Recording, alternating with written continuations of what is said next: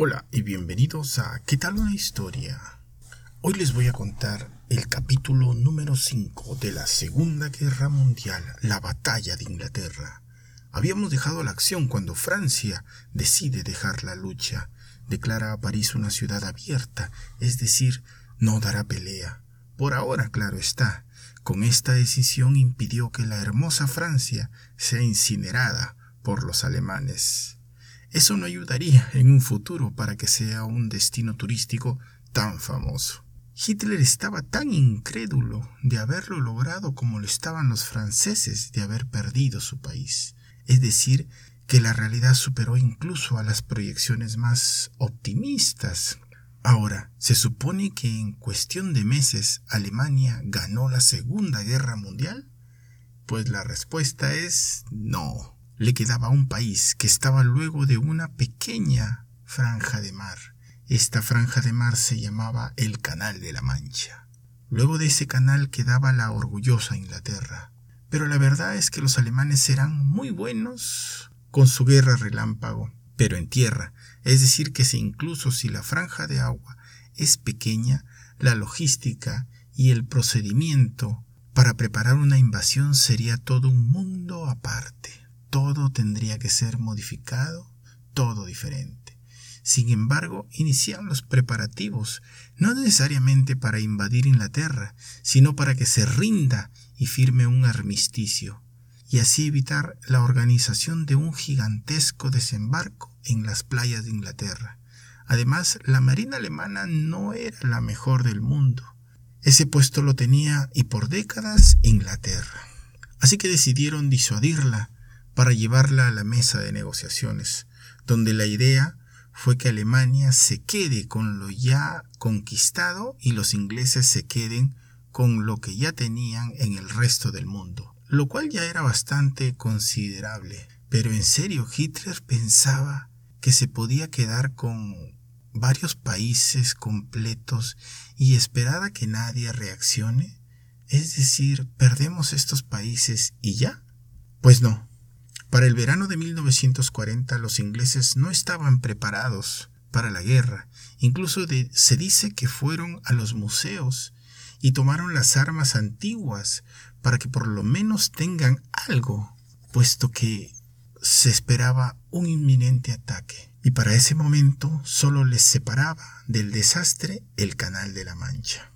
Ya como primer ministro, Winston Churchill decide no transar con los alemanes, no se prestaría para semejante trato. Entonces los alemanes ponen en funcionamiento la Operación León Marino. Para junio de 1940, algunos generales de Hitler recomendaron invadir lo más pronto posible las islas británicas, pero Hitler no lo hizo. Y en ese mes, en teoría, sería más fácil hacerlo, ya que los ingleses no estaban listos, tanto así que en el sur de Londres solo tenían poco más de 100 cañones para defender a todo un país. Es decir, que los alemanes tenían para ese momento una pequeña ventana para una posible victoria sobre los ingleses. Ahora, ¿qué pasaba con la Marina? La Royal Navy perdió casi 10 destructores en la evacuación de Dunkerque, además de que algunos estaban en proceso de reparación y otros estaban ubicados a muy larga distancia. Todos estos ingredientes se sumaron para afirmar que no estaban listos. Por otro lado, se decía que Hitler sufría aberración al agua. Mientras pasaban los días, la Alemania nazi tenía la esperanza de que los ingleses quieran evitar la invasión, pero esto no sucedió. Es decir, querían que de alguna forma vinieran y se sentaran en la mesa de negociaciones. Entonces llega el 4 de junio de 1940 y Winston Churchill pronuncia un discurso que pondría en claro la determinación de los ingleses. Él dijo lo siguiente. A pesar de que grandes extensiones de Europa y muchos estados antiguos y famosos han caído o pueden caer en las garras de la Gestapo y todo el aparato odioso del gobierno nazi, no vamos a languidecer o fallar. Llegaremos hasta el final, lucharemos en Francia, lucharemos en los mares, en los océanos, lucharemos con creciente confianza y creciente fuerza en el aire. Defenderemos nuestra isla a cualquier costo. Lucharemos en las playas, lucharemos en las pistas de aterrizaje, lucharemos en los campos, en las calles, lucharemos en las colinas, nunca nos rendiremos. E incluso si, cosa que ni por un momento creo que suceda, esta isla o gran parte de ella fuera subyugada o estuviera hambrienta, entonces nuestro imperio, más allá de los mares, armado y protegido por la flota británica, cargaría con el peso de la resistencia, hasta que cuando sea voluntad de Dios, el nuevo mundo, se referían a Estados Unidos, con todo su poder y su fuerza, avancen al rescate y a la liberación de este viejo mundo. Los ingleses inician su preparación, evacuando sus obras de arte y los fondos del Banco de Inglaterra se fueron a parar a Canadá. Se inicia el enlistamiento y preparación de los soldados. Inglaterra tenía almacenado gas venenoso que no fue utilizado 22 años atrás en la Primera Guerra Mundial y se consideró utilizarlo ahora. Incluso se pensó llenar de combustible el mar para incinerar a los atacantes. Esto fue muy bien publicitado para disuadir a los alemanes a que se lo pensaran dos veces antes de embarcarse rumbo a Inglaterra. De cualquier modo, si todo esto fallaba, Churchill pensaba que cada inglés elimine un alemán.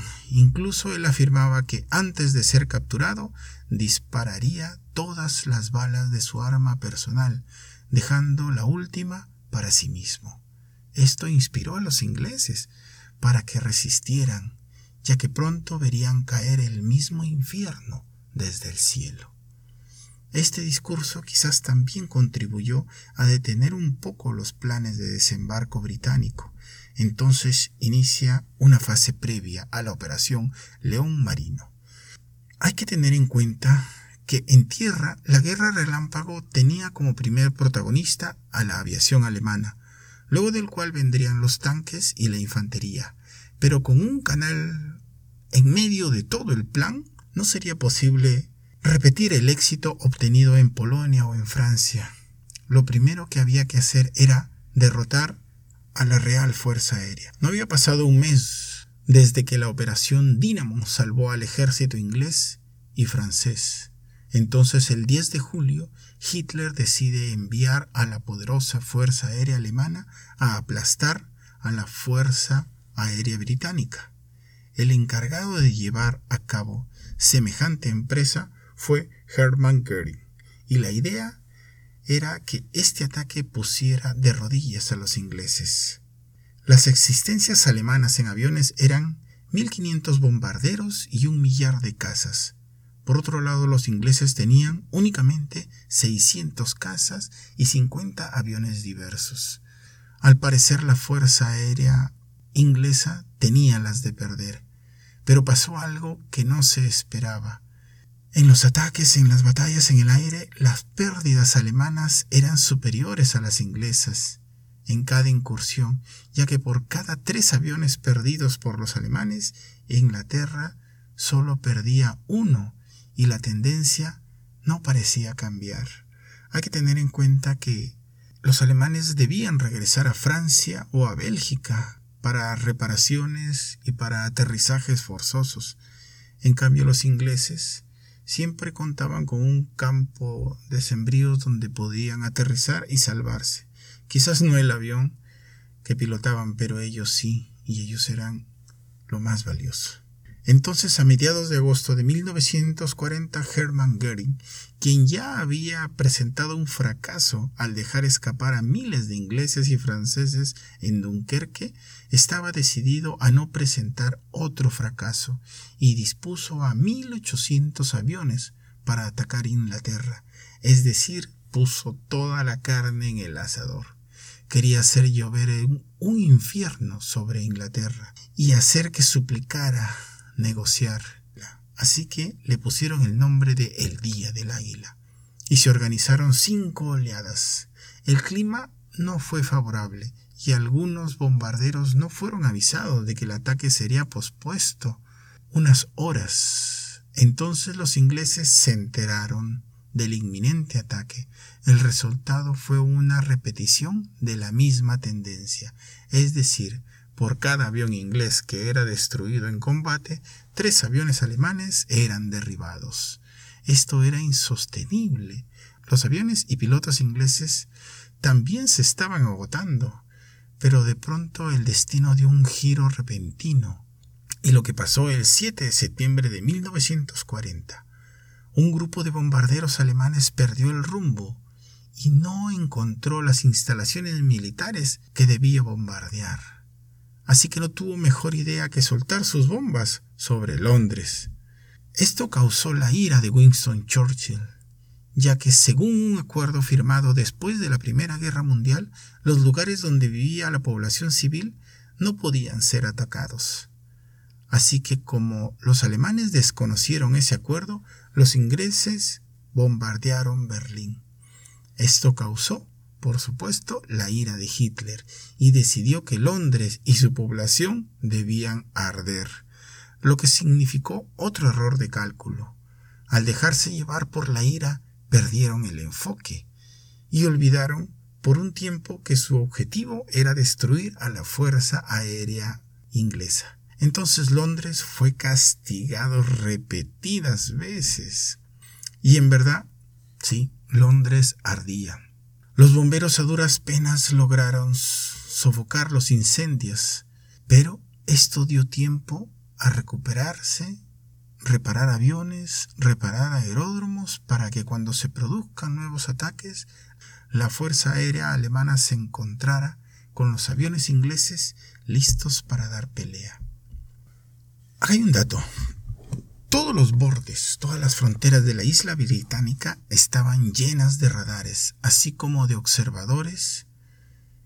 Los radares detectaban las formaciones que se acercaban y los observadores en la costa podían saber la altitud y el número aproximado. Esta información era suficiente, era lo que necesitaba la Fuerza Aérea para hacerles frentes, y así podían optimizar sus escasos recursos. Entonces la operación Marino, que fuera tantas veces pospuesta, se decía que ya estaba a punto de llevarse a cabo. Pero antes de esto, se decidió enviar otro bombardeo masivo, el cual se llevó a cabo cobrándose muchas pérdidas por parte de los alemanes. Hay que comentar aquí que los aviones de la Fuerza Aérea debían partir de bases en Francia o Bélgica, y para 1940 los aparatos no tenían suficiente alcance por ejemplo, el Stuka, el famoso Stuka, era muy bueno para ataques cortos en tierra, pero cuando debían primero cruzar el Canal de la Mancha, se gastaba demasiado combustible.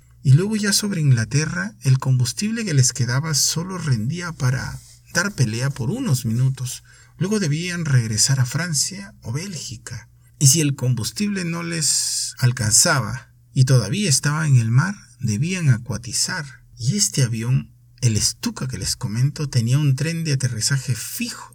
Eso quiere decir que si ese tren de aterrizaje tocaba el mar a una velocidad considerable, la vida del piloto se perdía. Tenía muy pocas posibilidades de resistir semejante golpe. En este escenario, la RAF cargó sobre sí todo el peso de la batalla. La gran capacidad de los pilotos luchando con los Hurricanes y los Spitfire fueron dignos de ser reconocidos, tanto así que uno de los discursos más memorables de Winston Churchill afirmó que nunca en la historia humana tantos le deben a tan pocos. Es decir, que muchos británicos le debían su vida a los pocos pilotos con los que contaba la RAF. Mientras tanto, en Alemania evaluaban su desempeño y decidieron dejar los bombardeos diurnos. Ahora, utilizando su sistema de navegación, harán su intento solo de noche. Esto causó tantas bajas civiles que los alemanes suponían que esto haría que la población exigiera llegar a un acuerdo para parar los bombardeos. Mientras pasaban los días, la ciudad tras ciudad británica era bombardeada, pero el Reino Unido resistía. Aquí les cuento amigos que sucedió algo muy extraño, ya que uno de los principales dirigentes del partido nazi, Rudolf Hess, toma un avión y se va a Inglaterra. Se tira en paracaídas y cae sobre Escocia. Esto sucedió el 11 de mayo de 1941. Este hombre fue visto por un granjero, el cual lo invita a su casa. Hess pide ver al duque de Hamilton, a quien había conocido en los Juegos Olímpicos que sucedieron años atrás en Berlín. Según afirmaba, quería alcanzar un acuerdo de paz donde se determinaría el reparto del mundo. El resultado de este extraño intento fue que Hess es puesto bajo prisión. Esto por supuesto fue de conocimiento público y la dirigencia alemana, que parecía no haber participado en el proyecto de Hess, lo declara loco. Luego de 40 años en prisión, Hess decide terminar con su vida. Esto fue muy extraño. Seis días después de esta, como les cuento, extraña misión de Hess, la operación León Marino fue cancelada. Pero eh, para evitar que sea público, los bombarderos seguían trabajando, seguían bombardeando Inglaterra, hasta que Hitler decide atacar a su socio, Stalin. Otro error que lo pagaría muy caro. Finalmente podemos afirmar que la Real Fuerza Aérea logró con pocos aparatos y muy eficientes pilotos hacerle frente a los aparentemente invencibles alemanes. Esto vale mucho. Los pilotos que se sacrificaron son motivo de orgullo, pues se dice que no hay mejor honor para un soldado que morir defendiendo a tu patria. Y los que lograron sobrevivir luego de la guerra vivirían el resto de sus vidas como héroes. No se pierda el siguiente capítulo, donde los alemanes conocerán al general invierno.